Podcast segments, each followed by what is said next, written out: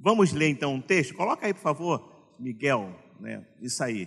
Culto jovens e teens, né? Adolescentes. O tema, qual é o tema da, do culto de hoje? Alguém pode repetir comigo? Vamos lá. Um, dois, três. Vamos ver só os jovens falando. Vamos lá, jovens. Um, dois, três.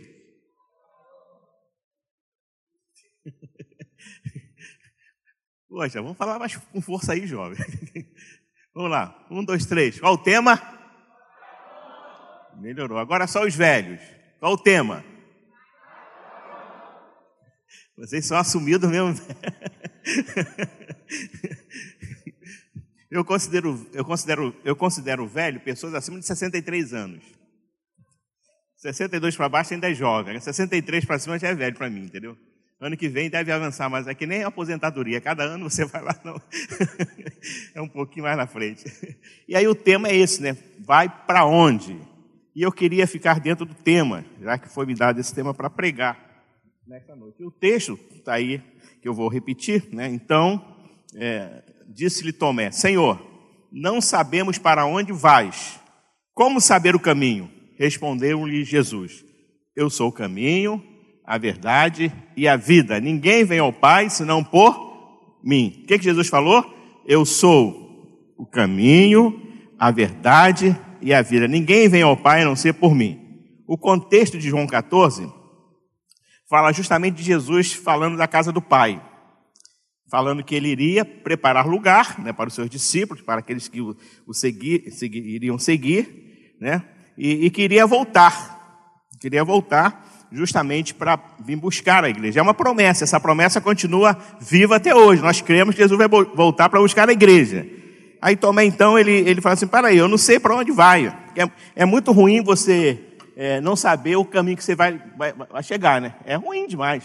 Hoje em dia tem o, o, o, Waze, o Google Maps, né, que facilita bastante, né? Mas de vez em quando coloca a gente numa furada aqui, né? Que a gente tem que tomar cuidado. Mas é, você ter direção é uma coisa muito importante. A pior coisa que tem é a pessoa sem direção. Tomé estava sem direção. Falou, para onde é que o senhor vai? Nós não sabemos, também queremos. Para onde o senhor vai?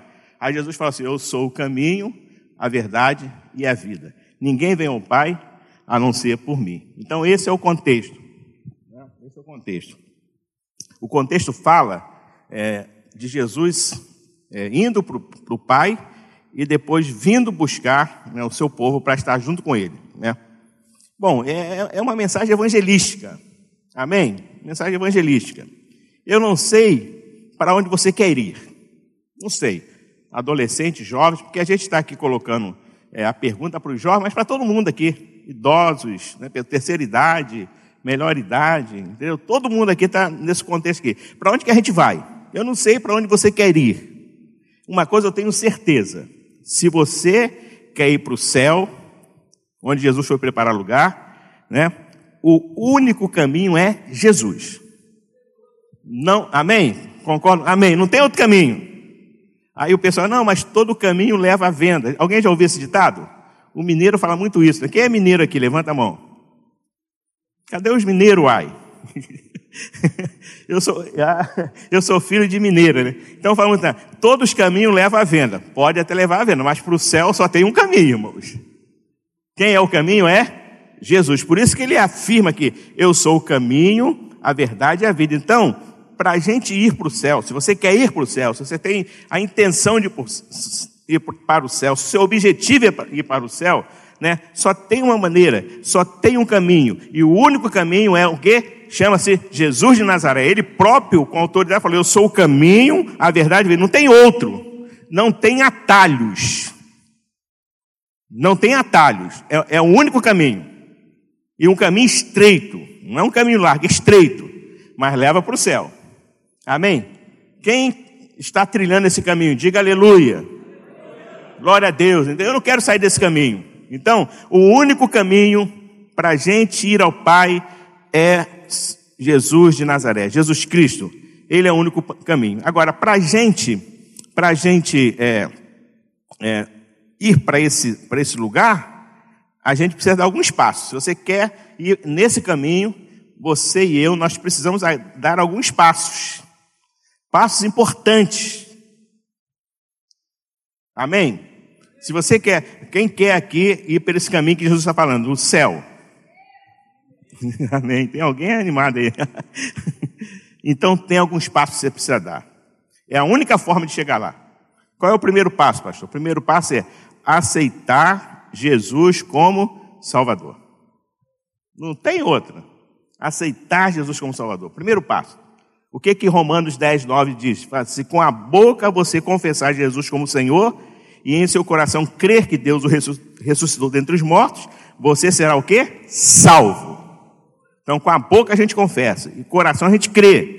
A gente fazendo isso, nós somos salvos. Então, não tem outra maneira. A gente precisa aceitar Jesus como Salvador. A única forma, a única maneira de a gente ter esse caminho é essa, aceitar Jesus como Salvador. Se existe alguém aqui que ainda não aceitou Jesus como Salvador da sua vida, sabe de uma coisa: se você quer ir para o céu, você precisa hoje aceitar. Frequentar igreja não garante nada. Amém? Tem que aceitar Jesus, tomar uma decisão. Né? Eu quero entregar minha vida para Jesus. Decisão. Como eu fiz há 44 anos atrás. Tomei a decisão. Aí, Salmo 37, 5, que eu já falei aqui, foi o primeiro versículo que eu li na Bíblia, como a Carol falou que começou a ler a Bíblia. Irmãos, que texto muito bonito da Carol. Não é? Você, quando abre a Bíblia, irmãos, é Deus falando com você. Às vezes a gente fica procurando resposta em tantas coisas. E a resposta está aqui, ó, na palavra de Deus. Amém? Então, coisa bonita. O primeiro versículo que eu li na Bíblia é esse aqui, ó, Salmo 37, versículo 5. Entrega o seu caminho ao Senhor, confia nele e o mais ele fará. Quer ir para o céu? Quer ser arrebatado com a igreja? Entrega a tua vida para Jesus. Não tem outra forma. Entrega o seu caminho, entrega para Ele, confia nele, Ele vai te cuidar de você. Você vai passar pela pandemia, vai passar por tudo, e Ele vai estar te sustentando, te, te guardando, cobrindo com o seu sangue, te protegendo. Nada vai lhe acontecer se não for da sua permissão. Amém? Aleluia. Então, Jesus é esse caminho. Entrega o seu caminho ao Senhor, entrega a tua vida para Ele. Aceite-o como Salvador, né? E Ele vai fazer tudo, Ele vai fazer o mais na tua vida. E aí tem outro texto que eu separei aqui, João 3, de 1 a 5, que eu acho de suma importância, que fala a respeito de um homem chamado Nicodemos. Diz assim: havia entre os fariseus um homem chamado Nicodemos, um dos principais dos judeus. Este, de noite, foi até Jesus e lhe disse: Rabi, sabemos que o Senhor é mestre, vindo da parte de Deus, porque ninguém pode fazer estes sinais que o Senhor faz se Deus não estiver com ele. Jesus respondeu: Em verdade, em verdade vos digo que se alguém não nascer de novo, não pode ver o reino de Deus. De Deus. Nicodemos perguntou: Como pode um homem nascer sendo velho? Será que ele pode voltar ao ventre materno e nascer uma segunda vez? Jesus respondeu: Em verdade, em verdade lhe digo, quem não nascer da água e do espírito não pode entrar no reino de Deus. A única maneira da gente entrar no reino de Deus é esse novo nascimento, irmãos é nascer de novo. Não é ser frequentador de culto, de igreja, não. É nascer, é permitir que o Espírito Santo entre na tua vida e mude, transforme aqui dentro. É a única maneira, sabe? O, o Lucas falou com muita propriedade aqui que tem muitos jovens lá fora e adolescentes perdidos. Mas olha, eu quero dizer, existem muitos jovens adolescentes perdidos nas igrejas. Não estou falando aqui, né? Nas igrejas, muitos perdidos. Estão na, na, igreja porque simplesmente o pai traz, vem, vem de maneira forçada, sabe, mas não tiveram uma experiência de salvação, não conhece Jesus como a Carol conheceu, estão aqui, faz um montão de coisas, mas não tem essa, esse nascer de novo, irmãos, é preciso nascer de novo. E eu vou muito mais além. Às vezes não é só adolescente jovem, não, é pessoas idosas que estão na igreja, mas não, nunca experimentaram o nascer de novo. Amém? Pode dizer amém, irmãos. Aleluia. Então, tem que nascer de novo. O que é nascer de novo, pastor? É deixar o Espírito Santo entrar em você, mudar a tua natureza, essa natureza caída, essa natureza adâmica, pecaminosa, essa natureza que, que gosta do pecado. A natureza humana gosta do pecado, irmãos. Não é? O próprio apóstolo Paulo fala: miserável homem que sou o bem que eu quero fazer eu não faço, mas o mal que eu não quero eu faço. Quer dizer, existe uma, uma lei dentro da gente que, que, que, que que tenta nos afastar de Deus e nos levar para perto do pecado. Isso aí não é só jovem, adolescente, não. Todo mundo aqui que está aqui é sujeito a isso, é tentado, porque o pecado é uma coisa que a princípio enche os nossos olhos. Não é verdade? Mas aí, quando você tem esse novo nascimento, você sabe que você tem na tua vida uma coisa chamada fruto do Espírito. O Espírito Santo habita em você, e quando vem a proposta de Satanás, quando vem a mesa, o prato preparado para você, você rejeita, porque você tem na tua vida o Espírito Santo, ele contém você, ele te sustenta, ele te fortalece, ele te dá escape. Amém? Então, tem que nascer de novo. Não adianta, irmãos, tem que nascer de novo, ser transformado pelo poder de Deus. Não adianta você ser membro da igreja, ter carteirinha, não, tem que nascer de novo. Se não nascer de novo, não pode entrar no reino dos céus. E, e, e Jesus falou, não pode nem ver, quanto mais entrar. Novo nascimento, que é, é, é gerar dentro da gente. Então, se você quer ir para o céu, se você quer é, responder essa pergunta, para onde você vai, você precisa nascer de novo, entregar a sua vida para Jesus. Não para uma religião. Religião não tem poder de salvar de forma nenhuma, não por, uma, por um, um sistema religioso, não por um guru religioso, nada disso. Quem salva é Jesus de Nazaré. Foi Ele que morreu na cruz para me salvar. Eu estou aqui é por causa dele, eu estou aqui porque Ele morreu para me salvar. Você está aí porque Ele morreu para te salvar. É a única forma para preencher o vazio da alma, o vazio existencial. Sabe aquela coisa que às vezes a pessoa é, se. É, o vazio é tão grande que ela ela vai para as drogas, vai para a prostituição, vai para tantas outras coisas, tentando fugir do vazio, mas não tem como. Esse vazio que você tem na tua alma, o vazio que eu tenho na minha alma é do tamanho de Jesus, só Jesus cabe nele. Amém? Aleluia. Então, precisa entregar sua vida para Jesus. Por isso que Jesus falou, falou para Nicodemos: Nicodemos, necessário você nascer de novo. Tem que nascer de novo. Ter um novo nascimento ser mudado, ser transformado pelo poder do nome de Jesus. Então, é, esse é o primeiro passo que você tem, tem que dar para você ir para o céu. Você precisa aceitar Jesus como Salvador. Você já fez isso? Quem aqui já aceitou Jesus como Salvador? Levante a sua mão. Fique em pé um pouquinho, pessoal. Já está negando a fé? Não tem nenhuma arma apontada para você, já está negando a fé? Talvez alguém não levantou a sua mão. Se você não levantou sua mão, você precisa entregar a sua vida para Jesus. É Ele que vai mudar a tua vida. É Ele que vai te dar a certeza de uma vida eterna. É Ele que vai fazer, é Ele que vai vir te buscar. Então, se você sabe para onde você vai, se você quer ir para o céu, vai para onde? Pastor, eu quero ir para o céu. Então só tem uma maneira. Primeiro passo: aceitar Jesus como Salvador. Crianças, adolescentes, jovens, adultos, única maneira. Não tem outra forma. Sem Jesus não dá. Sem Jesus não tem salvação. Se Jesus não entrar na tua vida, não tem salvação. Você pode fazer o que você quiser fazer. Ser bonzinho, ajudar a velhinha a atravessar o, o sinal, né? É, dar, dar esmola para alguém. Você pode fazer o que você quiser. Mas se você não aceitar Jesus como Salvador, você não vai entrar no reino de Deus. Eu não estarei entrando, no reino de Deus. Eu vou fazer isso porque eu aceitei Jesus como Salvador.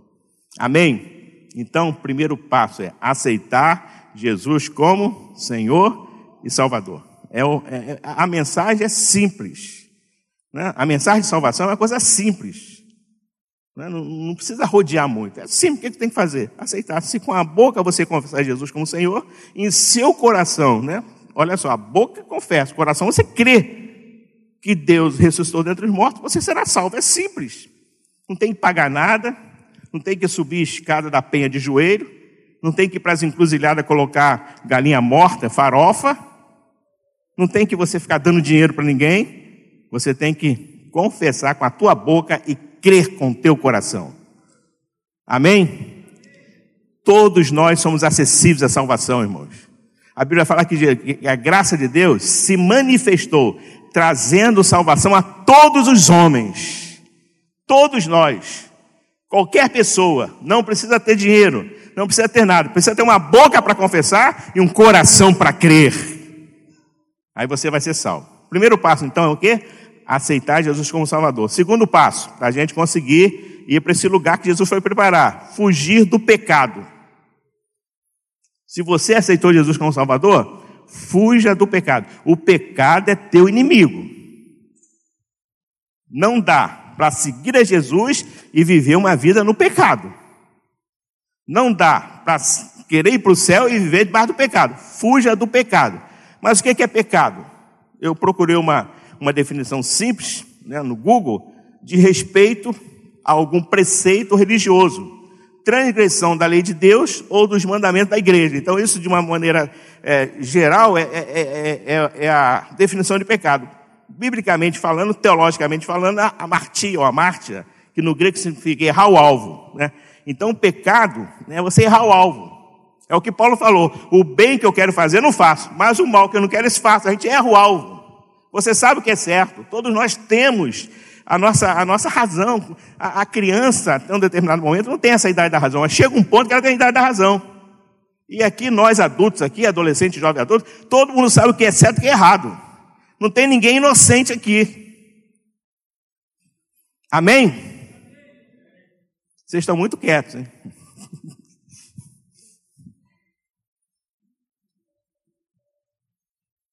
Todo mundo sabe o que é certo e errado. Todo mundo sabe o que é acertar o alvo, o que é errar o alvo. Todo mundo sabe. Quando você acerta o alvo, quando você erra o alvo. Então, o pecado é isso no grego, a martia ou a martia, não sei qual é a pronúncia correta, é, significa errar o alvo. Quando a gente erra o alvo, a gente tem que fazer o que é certo e a gente não faz. A gente erra o alvo. Agora, só que o pecado traz algumas coisas. Porque, por isso que eu tenho que fugir do pecado. Porque o pecado, no seu bojo, na sua essência, traz alguma coisa. Traz algumas coisas. A primeira coisa que o pecado traz é culpa. Quando alguém peca, quando ele tem o Espírito Santo na sua vida, a primeira coisa que ele sente é a culpa do pecado. Agora, quando não tem o Espírito Santo, não sente nada. Sabe aquele sinal, a luzinha verde, que, vermelha que acende? Para aí, tem uma coisa errada. Se você tem o Espírito Santo, você vai sentir a culpa a luzinha vai acender. Mas se você não tem, você vai embora, vai avançar o sinal. Você não tem consciência do pecado. Sentimento de culpa. Foi isso que aconteceu com Adão e com Eva, lá no paraíso. Quando Eva primeiramente pecou, né? E depois Adão também. Vocês conhecem o texto de João, eh, de Gênesis, capítulo é, 3, né? Vocês conhecem bem o texto, o início da criação. E o que, que aconteceu? Quando ambos pecaram. Eva e posteriormente Adão, quando eles pecaram, a primeira coisa que veio sobre ele foi o sentimento de culpa. Por que, que a gente pode afirmar isso? Porque eles se esconderam. Se esconderam da presença de Deus. Só que ninguém consegue se esconder da presença de Deus, porque Ele é onipresente, onisciente, Ele é potente, Ele ocupa tudo. Não é? O salmista fala assim: ó, se eu for lá para o mais profundo do, do, do abismo, Ele está lá. Se eu for para as alvas da, da, as asas da alva no, no céu, ele está lá. Aonde você vai, Deus está. Onde você vai, o Espírito Santo está. Está te vendo. Então, Adão, quando pecou, quando ele comeu o fruto que não deveria comer, quando ele pecou, quando ele desobedeceu a ordem de Deus, quando ele errou o alvo, o alvo seria não tocar, não comer aquele fruto. Ele errou o alvo, veio para ele o sentimento de culpa. E aí ele fez o quê? Se escondeu. E ele percebeu, ele e a esposa que estavam nus o pecado traz a nossa nudez. O pecado expõe a nossa nudez. E o que, que eles fizeram? Tentaram se cobrir. Pegaram folhas de figueira, né? cozeram as folhas, tentaram se cobrir, mas aí a, a, a, aquelas folhas não, não conseguiu aplacar Deus. Por quê? Porque sem derramamento de sangue não há remissão de pecado. Foi preciso um sacrifício para que aquelas folhas de figueira fossem tiradas, que representa a justiça humana. Irmãos, a gente não consegue se justificar. A nossa justiça é como o trapo de imundície. Profeta fala. Não, você não consegue se justificar. Jovem, adolescente, adulto, não conseguimos. A nossa justificação vem através do sangue de Jesus. Amém? Então a culpa, eles se esconderam. E se dependesse de Adão e Eva, eles estavam escondidos até hoje, mas Deus foi atrás dele. Não foi Adão e Eva que foram ao encontro de Deus, não. Deus foi atrás dele. Não foi você que foi a Deus, não. Deus que te procurou e te achou. Da mesma maneira que achou Adão escondido lá no meio das árvores do jardim do Éden, Deus achou você. Deus me achou. por misericórdia, por bondade, mas o sentimento de culpa vem quando o pecado acontece. É assim. Já perceberam quando a pessoa afasta da igreja, o que, é que ele faz? Quando a pessoa começa a pecar, o que, é que ele faz? Primeiro, se afasta da igreja. Já repararam isso? A maioria, se não for a gente lá visitando, não, vamos para a igreja, a pessoa se afasta. E aí o que, que acontece? Encontrar um crente desviado na igreja, você vem numa calçada e ele pula para outra. Já passou por essa experiência? Não como desviado, ou quem sabe como desviado, de um dos lados, né? Entendeu? A pessoa, né, né, né pastor? A pessoa, ei, pastor, então, quando vê o pastor, se esconde. Irmãos, o pecado faz isso, sentimento de culpa, a gente se sente culpado, a gente se esconde. Mas nesta noite, não adianta se esconder de Deus, Ele está aqui. Ele quer te resgatar.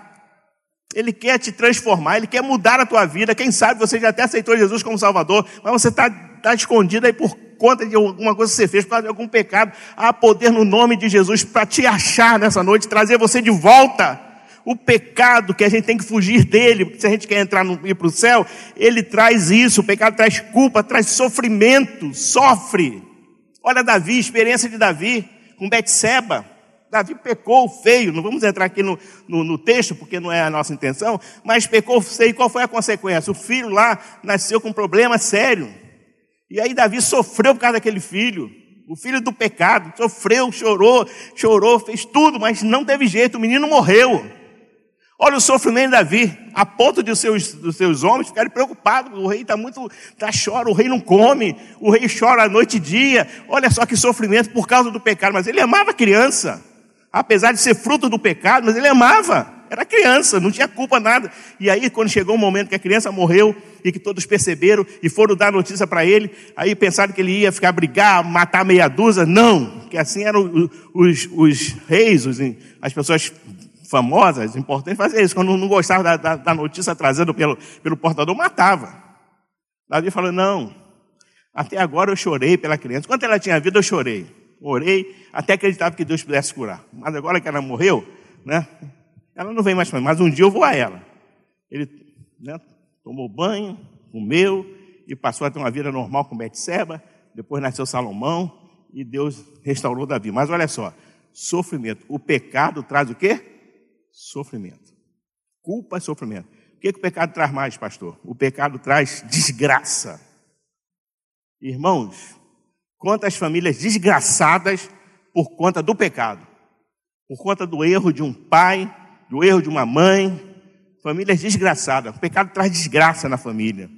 Não afeta só uma pessoa, afeta um montão de gente. Afeta uma igreja. Afeta todos.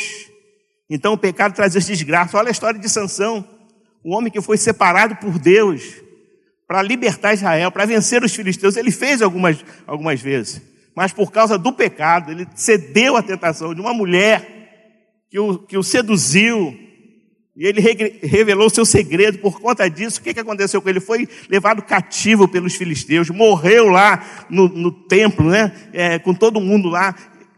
Desgraça. O pecado traz culpa, o pecado traz sofrimento, o pecado traz desgraça. E o que, que o pecado traz mais, pastor? Traz morte. Olha a história de Usar. Bem intencionado. A arca estava sendo conduzida. E quando de repente os bois tropeçaram, ele tentou segurar a arca, morreu. O pecado traz morte. Até porque, o que, que acontece? Romanos 6, 23 diz assim: Porque o salário do pecado é a morte, mas o dom gratuito de Deus é a vida eterna em Cristo Jesus, nosso Senhor. Vou repetir: Porque o salário do pecado é a morte, mas o dom gratuito de Deus é a vida eterna em Cristo Jesus, nosso Senhor. Romanos 6, 23. Olha o que diz 1 João 1, 8 e 10 se dissermos que não temos pecado nenhum, a nós mesmos enganamos, e a verdade não está em nós. Se confessarmos os nossos pecados, Ele é fiel e justo para nos perdoar os pecados e nos purificar de toda injustiça. Se dissermos que não cometemos pecado, fazemos dele um mentiroso. E a Sua palavra não está em nós. Então, irmãos, o pecado traz tudo isso. O segundo passo que você precisa fazer para você ir para esse lugar que Jesus foi preparar é fugir do pecado. primeiro passo, qual é? Aceitar Jesus como Salvador.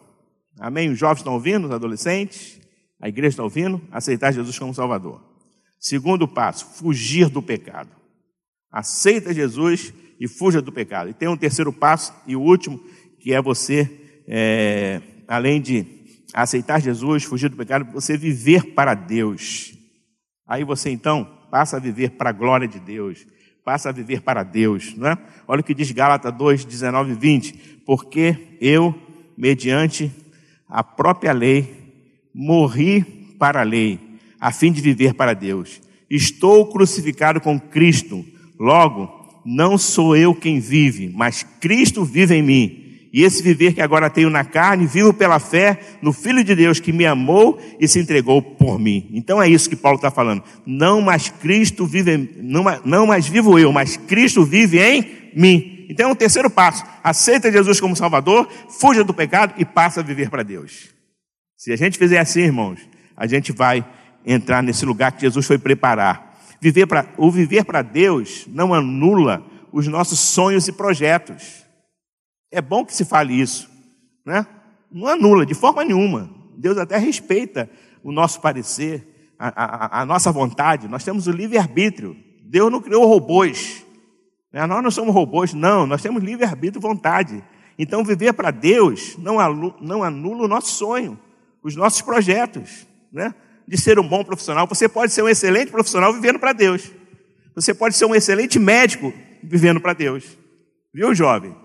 Pode ser um excelente engenheiro vivendo para Deus. Pode ser um excelente militar vivendo para Deus. Você pode ser né, um profissional excepcional vivendo para Deus, porque o viver para Deus não anula o nosso sonho, não, o nosso projeto, e nós temos que ter sonhos e projetos na área profissional também, mas vivendo para Deus. Né?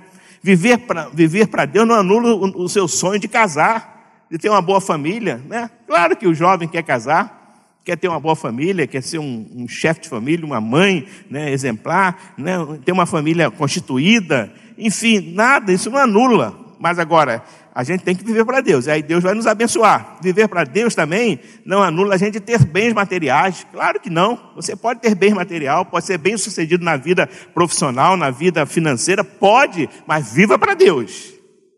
Amém? Glória a Deus. A menos que essa, essa, essa questão aí venha te tirar da presença de Deus. Mas se você está vivendo para Deus, se você aceitou Jesus como Salvador, está fugindo do pecado, está vivendo para Deus, Deus vai te abençoar. As portas vão se abrir. Agora, faz a tua parte. Qual é a nossa parte? Estudar. Não é porque as coisas não caem do céu assim. Tem que estudar. Eu fico muito feliz de ver aqui um monte de jovens aqui da nossa igreja, bem-sucedidos, estudando, né, e passam em concursos é, militares, civis, enfim. É isso aí, o caminho é esse, estudar para conseguir alcançar os nossos objetivos profissionais, mas nunca se afastar da presença de Deus. Então, viver para Deus não anula não o nosso, o nosso sonho de ser bem-sucedido de maneira material. Não, não anula de forma nenhuma. Só que a gente não pode colocar o nosso coração nessas coisas. O perigo é quando a gente coloca o coração nessas coisas e esquece de Deus. Até porque, muitas vezes, quando o sucesso vem, a pessoa se afasta de Deus.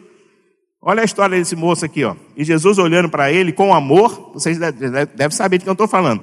E Jesus olhando para ele com amor diz: Só uma coisa falta a você. Vá, venda tudo que tem, dê o dinheiro aos pobres e você terá um tesouro no céu. Depois venha e siga-me. Ele, porém, ele, porém, contrariado com esta palavra, retirou-se triste, porque era dono de muitas propriedades. O coração desse jovem rico, que a Bíblia chama, estava colocado nas suas riquezas, no seu sucesso, nos seus bens material, né? E aí, é, é, esse amor era tão grande, ele era tão apegado a essas coisas que não quis seguir Jesus. Então, meus irmãos, viver para Deus tá, não nos tira o direito da gente ter uma vida bem-sucedida, não. Mas não vamos colocar o coração nessas coisas. Vamos colocar o coração primeiramente em Deus. É o que diz lá Mateus capítulo 6, 19 21. Não acumulem tesouro sobre a terra, onde as traças e a ferrugem corroem, perdão, corroem, e onde ladrões escavam e roubam, mas ajuntem tesouros no céu, onde as traças e a ferrugem não corroem, e onde os ladrões não escavam, nem roubam, porque onde estiver o seu tesouro, ali estará também o seu coração. Está vendo? É possível, então, a gente ter uma vida bem-sucedida, ter um bom emprego, um bom carro, uma boa família, vivendo para Deus? É possível. Deus quer isso para a tua vida. Mas você precisa aceitar Jesus, fugir do pecado e viver para Deus. Qual é a prática da gente viver para Deus?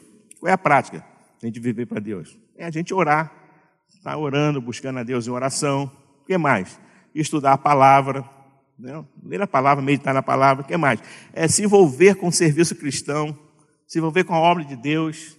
É muito importante isso. Quando você se envolve, você passa a fazer parte da igreja, dos departamentos, da, da, do, dos ministérios da igreja. Você não é aquele cristão que fica de banco de domingo, não. Você tem um compromisso, né? E existem muitas coisas para serem feitas, tanto para adolescente quanto para jovem, como para a igreja de modo geral. Então, a, a prática de viver para Deus é isso: é você estar vivendo uma vida de oração, na palavra de Deus, estudando a palavra, no serviço cristão, na vida de santificação.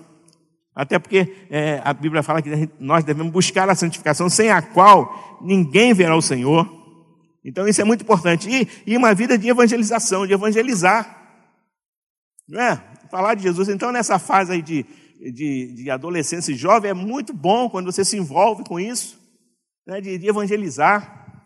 Porque, é, às vezes, os jovens e adolescentes conseguem penetrar em lugar que a gente não penetra. A minha conversão basicamente foi porque dois jovens resolveram abrir mão do seu recreio para fazer um culto.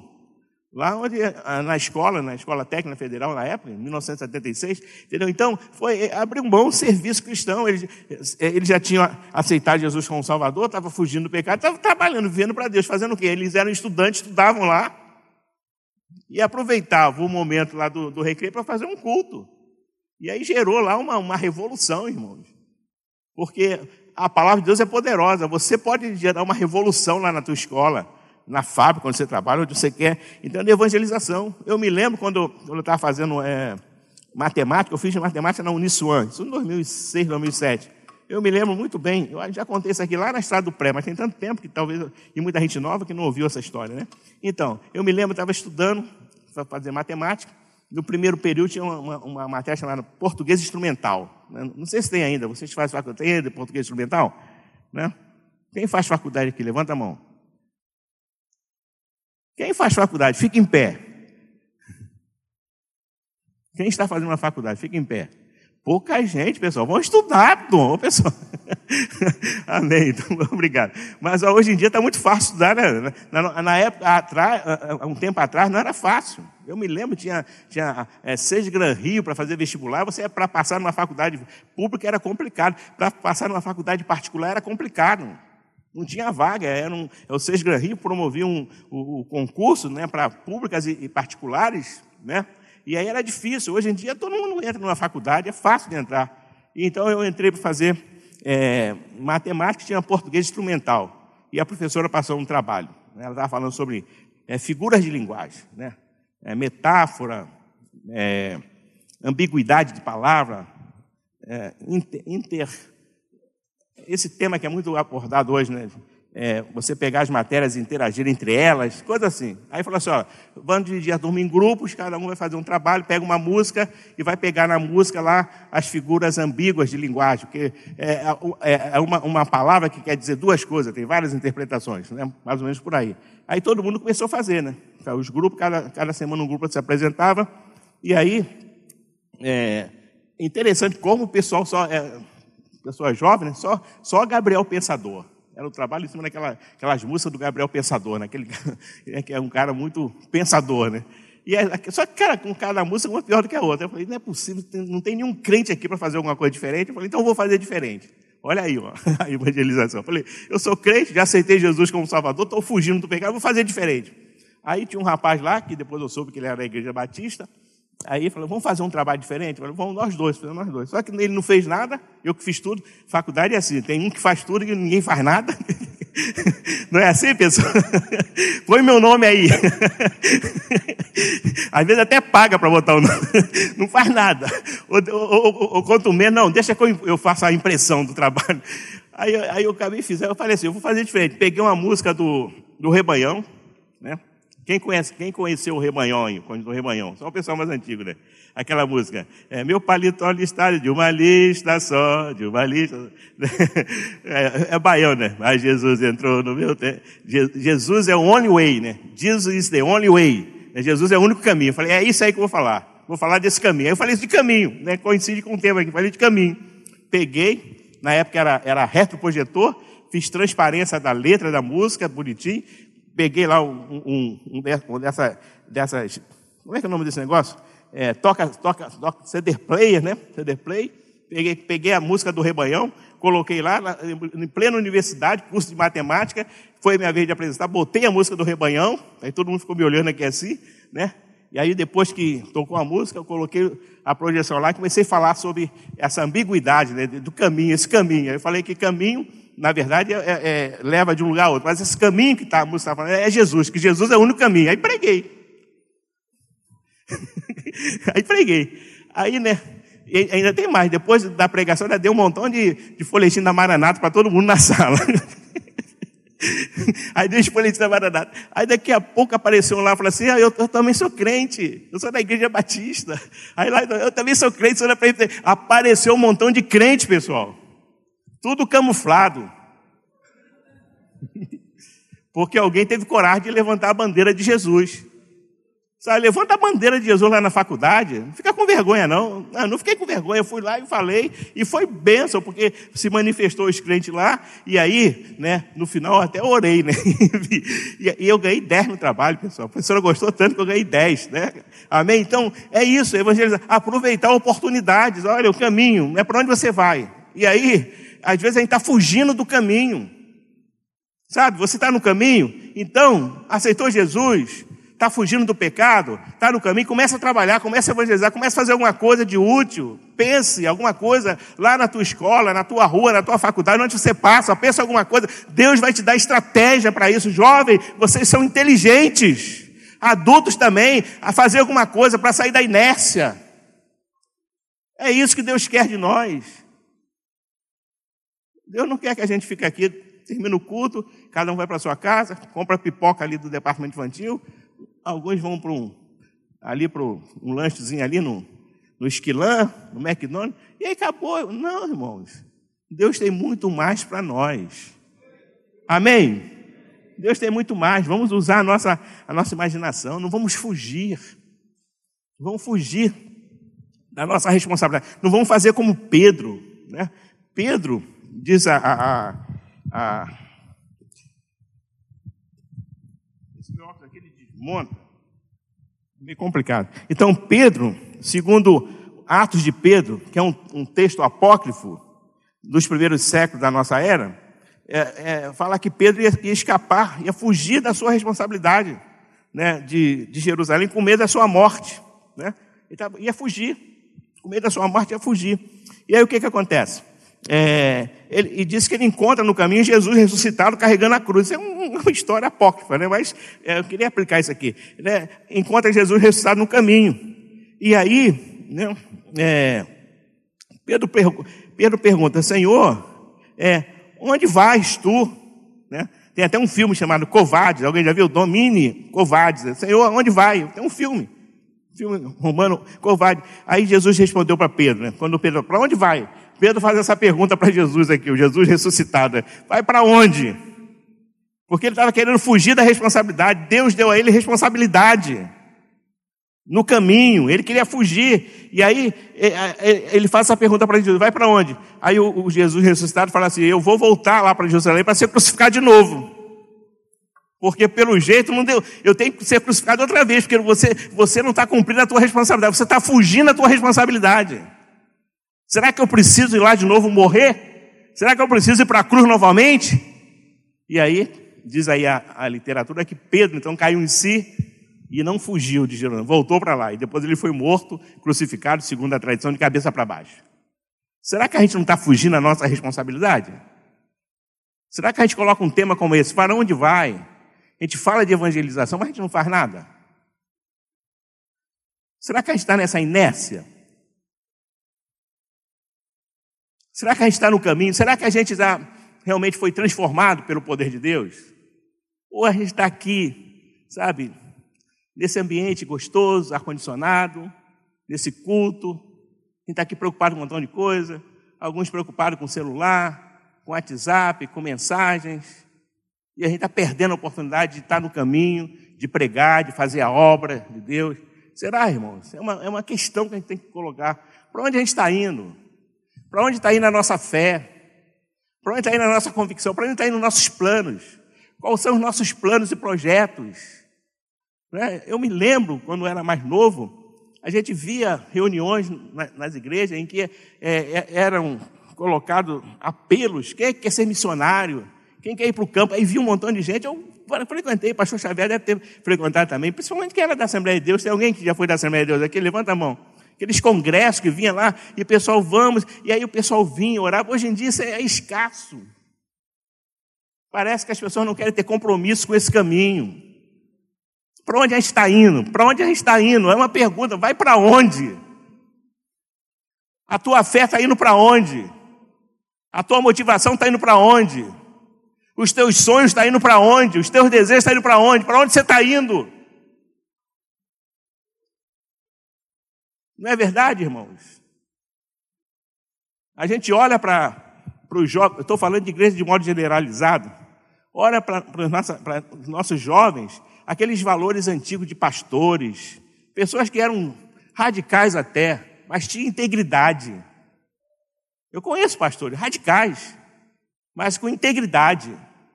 Esse pessoal está indo embora. E essa juventude que está vindo aí? Como é que é? Qual, é? qual é o caminho deles? Para onde que eles estão indo? Para onde vai a igreja? Será que Deus vai poder usar a gente? Será que Deus vai poder usar essa, essa juventude aí? Daqui a alguns anos, eu e o pastor Xavier, outro ano, estaremos mais aqui. Quem é que vai assumir a tribuna? Quem vai pregar essa mensagem genuína aqui? Quem? Para onde você está indo? Para que lugar você está indo? Qual o teu relacionamento com Jesus? Qual o teu comprometimento com a obra de Deus? Qual o teu comprometimento com a palavra de Deus? Com o plano de Deus? Para onde a gente está indo, irmãos? Olha o tema. Deus deu esse tema para vocês, para mim. Eu não acredito que Deus vai dar um tempo para a gente não pensar. Para onde você está indo? É uma, é uma pergunta. Você vai para onde? A maneira de viver o evangelho que você está vivendo, você vai para onde?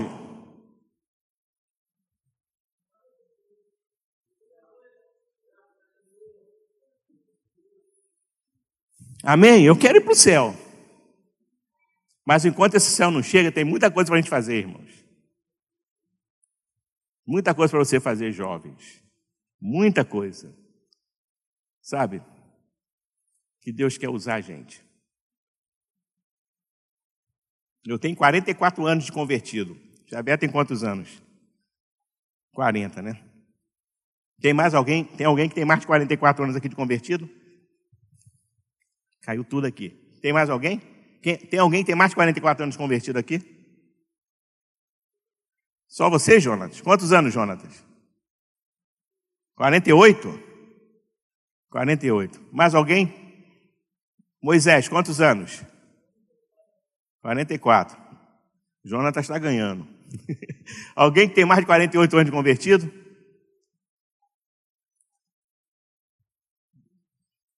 Eu tenho 44. Eu, pastor Xavier, Moisés, Jonatas e outros mais, temos uma história para contar. Amém? Tem uma história. E é a tua história. Como é que você está escrevendo a tua história? Você que está chegando agora, você que é novo, como você que é jovem, todo um futuro pela frente. Deus precisando de gente na frente de batalha, precisando de gente para guerrear. E a gente às vezes está lá atrás, escondido, per perdido nas nossas, no nosso mundo né, vazio, como Tomé. Para onde que o Senhor vai? Sem ter visão da obra, sem ter visão daquilo que Deus quer e a gente fica perdido. Que o Espírito Santo possa falar de maneira profunda na tua vida, no teu coração. E a pergunta é: para onde você vai?